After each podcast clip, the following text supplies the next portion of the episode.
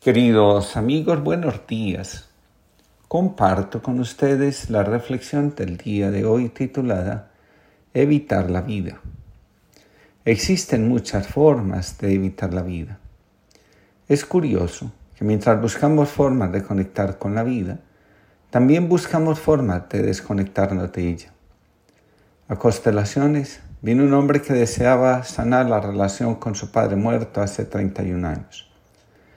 Cuando hablaba, parecía que el padre apenas había fallecido. Ese hombre sentía que nadie lo apoyaba, comprendía, amaba como su padre. Llamó la atención que en la constelación el representante del padre lo dirigía hacia la soledad, que al inicio manifestaba ser una tristeza profunda y después decía sentirse una pareja rodeada de familia. Aquello a lo que nos resistimos, sin lugar a duda, termina siendo nuestro destino. Nadie puede decirle no a la vida sin ver las consecuencias de su resistencia. Había una vez un hombre muy rico y un hombre muy pobre. Un día el rico subió su hijo a una montaña. Mira, le dijo, todo eso de ahí abajo un día será tuyo. Otro día subió el pobre y le dijo a su hijo, mira, muchas personas viven excindidas porque tienen un miedo terrible a entrar en contacto con su verdadero yo.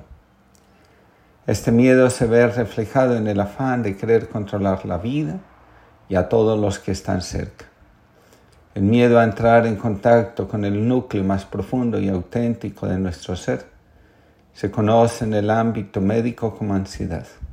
Entonces, no estamos enfermos, solo que nos asusta la verdad que habita en nosotros.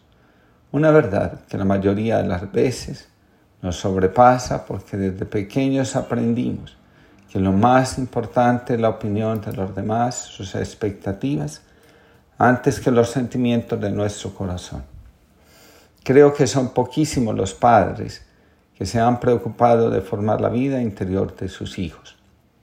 Preparamos para el tener y dejamos a un lado el interés por el ser. Muchos prefieren equilibrar la excisión interior con medicamentos antes que enfrentar el combate espiritual y confiar en el acompañamiento espiritual. La necesidad de experimentar el bienestar que hace, hace que en lugar de meditar, interiorizar, reflexionar, confrontar, prefiramos consumir pastillas, que si bien son necesarias en un momento de la vida, no son tan indispensables para nuestro desarrollo interior. Muchos funcionan, actúan como los demás esperan que lo hagan, pero no viven. Su vida carece de sentido y en su corazón y alma falta la esperanza y el conocimiento interior verdadero. Los medicamentos nos ayudan en ciertas circunstancias a evitar que la enfermedad nos domine, pero ellos no curan, no dan sentido a la existencia, no producen el contacto con la divinidad que habita en nosotros, como lo señala la psicología del alma. Nos curamos a través del contacto con nosotros y con el Dios que nos abarca, cuida y guía. Que seamos funcionales no significa que estemos bien y que nuestra vida esté llena de sentido. A veces he escuchado personas que afirman, venimos a pasarla bien. Al respecto escribe Manuel Albiñana. Lo importante es pasárselo bien. Esta frase es en la actualidad uno de los mantras que más a menudo solemos oír. ¿Quién no ha escuchado acaso a algún futbolista decirlo luego de un partido? ¿Cuántas canciones nos lo repiten a diario? ¿Quién no ha visto por la calle alguna publicidad que invita a consumir con el pretexto de que lo único que importa es disfrutar del tiempo presente? Este lema pareciera ser el criterio de éxito determinante de cualquier actividad que nos toca emprender o vivir. Y esto no es nuevo. La expresión carpe diem, acuñada por el poeta Horacio, es más que milenaria y ha tenido a lo largo de los siglos distintos adeptos. Lo que sí llama la atención es el vigor y la fuerza que en nuestros días ésta tiene. Se ha convertido en un dogma incuestionable que al final termina convirtiéndonos en seres que funcionan pero no vive. Sobre la ansiedad y la tristeza escribe Ansel Grun. Las ansiedades y las tristezas son realidades esencialmente humanas. Sin embargo, actualmente corremos el peligro de convertir todo en patología. Si siento ansiedad se me hace creer que tengo un trastorno o una enfermedad. Ahora bien, la ansiedad es algo esencialmente humano y el diálogo con ella podría abrirnos los ojos para reconocer que mantenemos una actitud errónea frente a la vida. Queremos ser perfectos siempre no cometer ningún error, encontrarnos siempre bien frente a los demás. Pero mantener estas actitudes no nos hace ningún bien. El precio que se paga por hacerle creer al mundo que todo está bajo nuestro control es, en la mayoría de los casos, muy alto. Querer eliminar todos los síntomas de nuestra vida, más que un deseo de estar bien, es una forma de construir una imagen falsa de bienestar.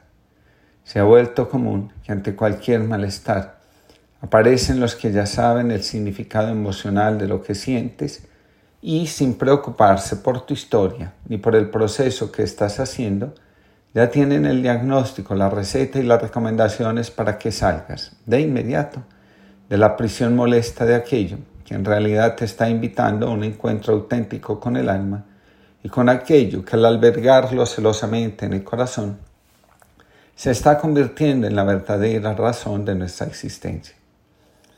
Constelaciones me ha enseñado que cada uno sabe realmente qué es lo que le enferma. Lo que pasa es que vernos en nuestra vulnerabilidad nos asusta y en una sociedad del éxito y la felicidad como la nuestra, nos sentimos inadecuados fácilmente. Aquello que consideramos negativo para nuestra vida no es otra cosa que una invitación a construir una vida diferente a la que estamos llevando. El camino hacia el verdadero bienestar pasa por darle orden a nuestro mundo afectivo. El problema radica en el deseo nuestro de continuar conservando el desorden, aun sabiendo que el precio que pagamos, porque tenemos miedo de abrir el corazón para que entre en él la fuerza que realmente puede transformarnos y llenarnos de gozo y plenitud, es bastante alto. El afán de ver todo positivo hace que nos volvamos ciegos ante la realidad, ante los verdaderos desafíos de la existencia. Sentirnos es el signo más evidente de haber dejado atrás la tentación de evitar la vida. Nacimos para vivir y dar fruto, no para escondernos, minimizarnos y atarnos al sufrimiento como si ese fuera nuestro destino. Si no pretendiésemos ser lo que no somos, si no estuviésemos donde hay que estar. Si hiciésemos lo que estamos llamados a hacer, volveríamos a ser lo que éramos. No vale la queja conformista, no suma el realismo pesimista, no mueve a nada la boca callada. Para hacer, volver a la fuente. Para estar, creer en el ser. Para hacer, en gerundio, haciendo. El mundo no es así, lo hemos hecho así. Claudia Pellejero. Que tengamos todos una linda jornada.